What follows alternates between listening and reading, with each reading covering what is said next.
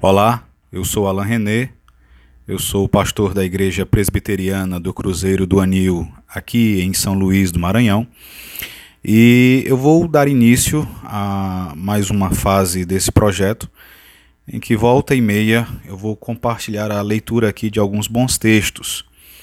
E para esse primeiro momento, eu gostaria de compartilhar a leitura de um texto escrito por Megan Hill. Megan Hill é esposa de pastor, ela vive no estado de Massachusetts, nos Estados Unidos.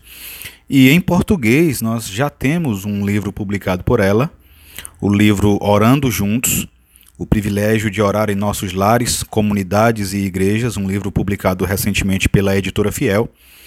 E há alguns dias, Megan Hill publicou um texto no site The Gospel Coalition a respeito da bênção que é levarmos os nossos filhos pequenos ao culto no dia do Senhor. Em dias em que pais tendem a manter os seus filhos distantes da igreja e até mesmo a desejar separá-las dos demais crentes no momento da pregação, trata-se de um texto muito interessante e, creio eu, extremamente abençoador. E eu gostaria então de compartilhar com vocês que são os ouvintes do nosso canal. Os domingos são bons para os bebês? Por Megan Hill. Os domingos são complicados para os bebês, disse um membro da igreja com simpatia quando me entregou de volta a minha filha chorosa. Esta é uma verdade universal reconhecida. Aos domingos, a agenda das sonecas, cuidadosamente organizada nos outros seis dias, se curva e depois se encaixa sob as restrições dos cultos matinal e vespertino. Aos domingos, as interações tranquilas da vida familiar desvanecem diante do ruído de uma congregação inteira. Aos domingos, punhados de cereais preenchem a lacuna entre uma refeição atrasada e outra. Aos domingos, as coisas são diferentes. A interrupção semanal do domingo muitas vezes deixa pais cristãos desanimados e cansados. Ao colocarmos os nossos pequeninos na minivan após o culto, ficamos nos perguntando se os domingos são mesmo bons para as crianças. Pode parecer muito mais fácil ficar em casa e manter ali a rotina habitual. É claro que devemos ter compaixão dos nossos filhos todos os dias das suas vidas. Nós reconhecemos que eles são fracos e satisfazemos as suas necessidades físicas e emocionais com amor e misericórdia. Lembramos de trazer os cereais e aquele pedaço reconfortante de cobertor já esfarrapado. Mas não podemos escapar do fato de que aos domingos tudo é diferente, e isto realmente é uma coisa boa. Se o Senhor disse que esse dia é abençoado, como está registrado em Êxodo, capítulo 20, verso 11, e se o Senhor o criou para o nosso bem, como em Marcos, capítulo 2, verso 27, então nós podemos nos alegrar nele, não apenas por nós mesmos, mas também pelos nossos pequeninos. O dia que vem com prescrições e provisões para filhos e filhas, patrões e empregados, animais e convidados, também vem com bênçãos para os nossos bebês. Aos domingos, o Senhor nos ensina, até mesmo ao mais jovem dentre nós. Ele nos ensina algo sobre si mesmo e sobre a sua graça. Deus é o Senhor do tempo. Aos domingos, nós reconhecemos que Deus é o autor e o governador do próprio tempo. Na criação, Deus fez o tempo. Ele separou a luz das trevas e estabeleceu o ciclo diário de manhã e tarde, como em Gênesis capítulo 1, do versículo 3 ao versículo 5. Na criação, Deus também organizou esses dias num padrão de 6 e 1, como em Gênesis capítulo 2, do verso 1 ao verso 3. Seis dias para trabalho e recreação comuns e um dia para descanso. Por mais tentador que pareça crer que somos mestres do nosso próprio tempo, manipulando cuidadosamente um quebra-cabeça interconectado de entradas no Google, nós não somos os donos do nosso próprio tempo. Deus é aquele que criou o tempo, que nos colocou nele e nos uniu por meio dele. E é Deus quem nos dirige da maneira a usá-lo corretamente.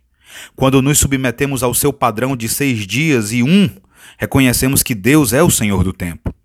Também para os nossos filhos, a interrupção do domingo é uma chance de lembrar que até mesmo os nossos horários estão debaixo da autoridade do Senhor. Uma vez por semana, o Senhor invade a nossa rotina e nos lembra que os horários das sonecas e do lanche não são irrevogáveis e também não são determinados por nossos próprios desejos. Em todas as coisas, inclusive nessas, nós servimos ao Senhor. Nós aprendemos também que o povo de Deus é um povo corporativo. Aos domingos afirmamos que o povo de Deus é um povo corporativo. Nós não somos discípulos solitários, seguindo a Cristo num caminho solitário para a santidade e o céu. Nós somos uma igreja. E Cristo veio para redimir e aperfeiçoar todo o seu corpo. Quando nos reunimos como igreja, lembramos que nós, que pertencemos a Cristo, também pertencemos ao corpo do qual ele é o cabeça. Aos domingos, o silêncio dá lugar ao canto congregacional. A solidão desaparece numa multidão de rostos e a palavra, lida em círculos privados, é agora a palavra pregada publicamente. Para os nossos filhos, os domingos são cheios de novos sons, novos cheiros e novas pessoas. Esta é uma oportunidade para aprender que Deus não é meramente o Senhor de indivíduos ou famílias, mas Ele é o Senhor de uma vasta multidão de pessoas, tantas pessoas que nem mesmo um adulto seria capaz de contar todas elas, como em Apocalipse, capítulo 7, versículo 9. Para os nossos filhos pequenos, a igreja reunida parece esmagadoramente enorme. Do ponto de vista da eternidade, ela é. Nós aprendemos também que descansar é melhor do que dormir e comer é melhor do que fazer um lanche. O domingo nos é dado como um dia de descanso, um lembrete do descanso de Deus na criação e uma antecipação do descanso eterno dos santos no céu. Mas o descanso do dia do Senhor não é simplesmente uma soneca da tarde prolongada. O verdadeiro descanso se encontra em fazer uma pausa em nosso trabalho ordinário e, como a Confissão de Fé de Westminster explica, realizar exercícios públicos e privados de adoração e também obras de necessidade e misericórdia. Nessas atividades, reabastecemos as nossas almas. Aos domingos, Deus nos dá um descanso ainda melhor do que dormir. O domingo também é um dia de festa. Os puritanos costumavam chamar o dia do Senhor de o dia da feira da alma. Da mesma forma como um mercado expõe prateleiras abarrotadas de carne, de pães e de produtos nutritivos, assim também o dia do Senhor oferece suprimentos doces e nutritivos para as nossas almas. Quando nos reunimos para cultuar ao Senhor, nosso Deus, na Assembleia dos Santos, nós aprendemos com a Sua palavra e crescemos em nosso amor por Ele. Tudo isso são boas novas para os nossos filhos pequenos. Os domingos podem significar, sim, cochilos interrompidos e refeições atrasadas. Mas os nossos filhos estarão trocando provisões terrenas por algo muito melhor para suas almas imortais.